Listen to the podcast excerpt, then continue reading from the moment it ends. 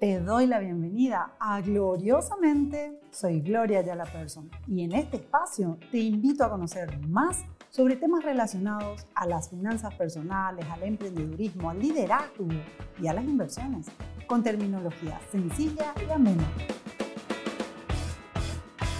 Alerta incompetente a la vista. ¿Alguna vez te preguntaste cómo hay personas que con su incompetencia llegan al cargo de decisión en el que se encuentran. Muchas veces se trata de la percepción que tienen de sí mismos. En el episodio de hoy analizamos este fenómeno a profundidad.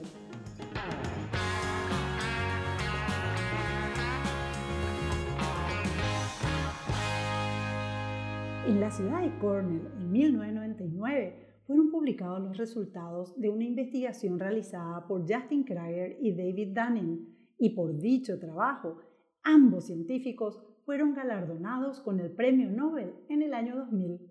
Ellos realizaron estudios basados en una hipótesis planteada por Charles Darwin, que afirmaba que la ignorancia genera confianza más frecuentemente que el conocimiento. Así, ellos investigaron en la línea de que la comprensión es una habilidad típica que los humanos poseen en mayor o menor grado. El sesgo cognitivo, al que se le denominó efecto Dunning-Kruger, señala que los individuos con escasa habilidad o conocimiento sufren de un sentimiento de superioridad ilusorio, considerándose más inteligentes que otras personas incluso mejor preparadas, midiendo incorrectamente su habilidad por encima de lo real. Por lo tanto, no están en condiciones de reconocer su propia ineptitud. Ahora, ¿qué pasa con los individuos altamente cualificados? Según este estudio, sostienen que estos tienden a subestimar su propia capacidad de competencia. Mm, asumiendo que si las tareas son fáciles para ellos, entonces también son sencillas para otros. Es decir, le restan valor al esfuerzo para el logro, suponiendo que ellos están en un promedio. Por ello, los investigadores concluyeron que la sobrevaloración del incompetente nace de la mala interpretación de la capacidad que cada uno tiene sobre sí mismo. Mientras que la infravaloración del competente nace de la mala interpretación de la capacidad de los demás. En las empresas podría darse el caso de que la convicción de cada uno permita llevar a un incompetente a un cargo de toma de decisiones relevantes, siendo que como el incompetente se cree superior, actúa con mucha confianza y convicción, pudiendo por lo tanto mm, venderse muy bien a sí mismo. Sin embargo, el capacitado, cuanto más conoce, más duda de su propia cualificación. Quizás porque se percata de lo poco que sabe relativamente con respecto a todo lo que aún no sabe, lo que lo convierte en más modesto a la hora de exponer sus ideas y criterios. Esto también lo había señalado Sócrates advirtiendo que el que más sabe suele ponderar su experiencia como insuficiente. Otro peligro importante que se advierte en las conclusiones es que a los incompetentes les cuesta darse cuenta de la ausencia de su habilidad, tanto en ellos mismos así como en otros individuos. Por eso pueden decidir rodearse de personas también incompetentes, a las que ellos reconocen como muy cualificadas, obviamente, desde su perspectiva. En una empresa, podemos usualmente encontrar desde gente realmente talentosa y brillante hasta, em, digamos, gente que no lo es. Estos últimos incumplen las tareas que les son asignadas. Probablemente tratan de quedar siempre bien con el jefe a través de la empatía, aunque no sepan mucho y no produzcan nada, pero generando un ambiente tóxico que contamina su entorno y que desde luego afecta la productividad y eficiencia del equipo. Por eso, es clave que puedan ser detectados a tiempo. Es común incluso que existan injusticias internas, donde se premia con un ascenso al incompetente sobre el mérito de quienes realmente logran resultados, como si no existiera lógica alguna que pueda explicar semejante decisión. ¿Quién no conoce casos así? Pero desde luego, cuando este tipo de cosas suceden, surgen pronto dudas sobre qué tan bueno es realmente el líder. Se espera que un buen líder, gerente o director sepa detectar a tiempo a un incompetente.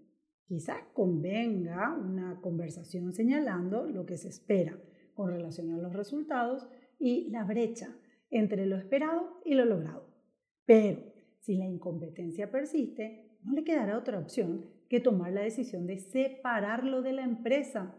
Claro, para evitar que el perjuicio se extienda. Ahora te estarás preguntando, mm, Gloria, entonces, ¿cómo lo que se puede detectar a un incompetente? Sí, seguro. Bueno, como todo en la vida, del dicho al hecho hay un largo trecho. Y es que no siempre es fácil que el incompetente brille y se deje identificar.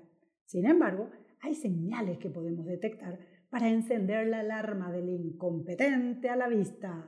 Tiene siempre una explicación o excusa perfecta ante cada tarea inconclusa. Por lo tanto, oculta su incompetencia con una habilidad fantástica de encontrar el pretexto perfecto. Pareciera ser capaz de construir una nave espacial, pero las cosas básicas las hace mal. Independientemente a cuántas veces se le explique la tarea, la vuelve a hacer de manera incorrecta, generalmente por su propio nivel de concentración, que es insuficiente, que es pobre o capaz que no tenga buena preparación técnica pero como no lo puede percibir, busca afuera el motivo. Y así siempre será la máquina, el compañero o el cliente el culpable de su nueva falta. Su proactividad es casi nula, pues al estar embrollado con sus tareas, todo se convierte en urgente. Al no terminar nada de lo que empieza, los trabajos sin concluir se acumulan. Al no tener disciplina, tampoco maneja bien las prioridades y los tiempos. Entonces solo puede recibir instrucciones y es incapaz de aportar algo nuevo. De hecho, es proclive a mantenerse en una zona de confort. Se molesta cuando se introducen cambios porque atentan contra su propia comodidad. La disciplina para iniciar tareas ahora y concluir lo que empieza definitivamente no es su fuerte. A medida se distrae con facilidad al no poder distinguir las prioridades, por lo que la gestión del tiempo le resulta tremendamente compleja percibiéndolo como indisciplinado o constantemente atareado, pero con muy baja producción real. Cuando recibe instrucciones, asiente como si hubiera entendido perfectamente todo, pero cuando presenta el resultado, mm, indefectiblemente está incompleto, mal hecho o simplemente no era lo que se le pidió.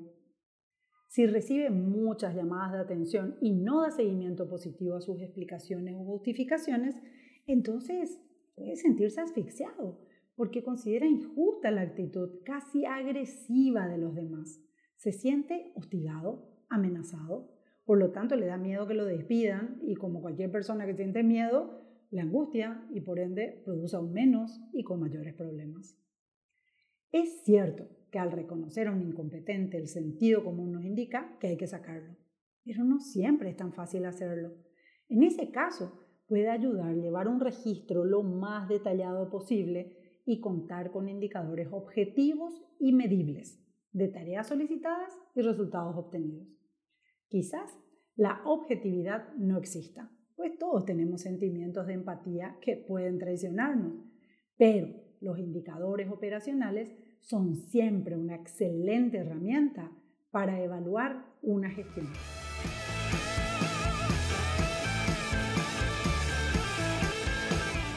Esto fue gloriosamente motivación financiera para todos. Pero antes de que te vayas, si te habla Gloria otra vez. Si disfrutaste este episodio, compartilo con tus amigos. Además, podés encontrar más consejos sobre finanzas personales en mi libro Hablando de Dinero, ingresando a ayalaperson.com barra Hablando de Dinero para comprarlo y descargarlo al instante. Muchísimas gracias por sintonizar.